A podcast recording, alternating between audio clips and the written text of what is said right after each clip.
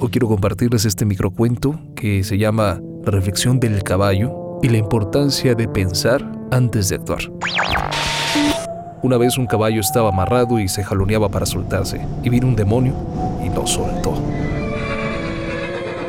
El caballo se metió en la finca de un campesino y comenzó a comerse la siembra. El dueño de la finca se enojó, tomó su rifle y mató al caballo.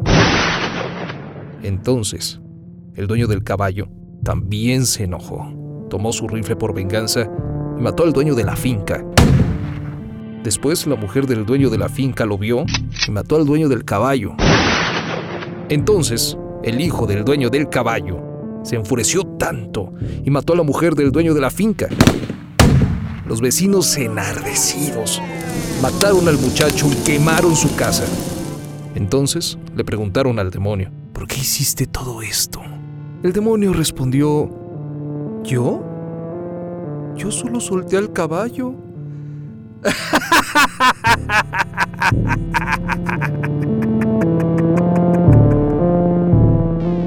Moraleja. El diablo hace cosas simples porque sabe que la ira es muy fácil de encender y nosotros solitos hacemos el resto. Por eso es bueno pensar antes de actuar.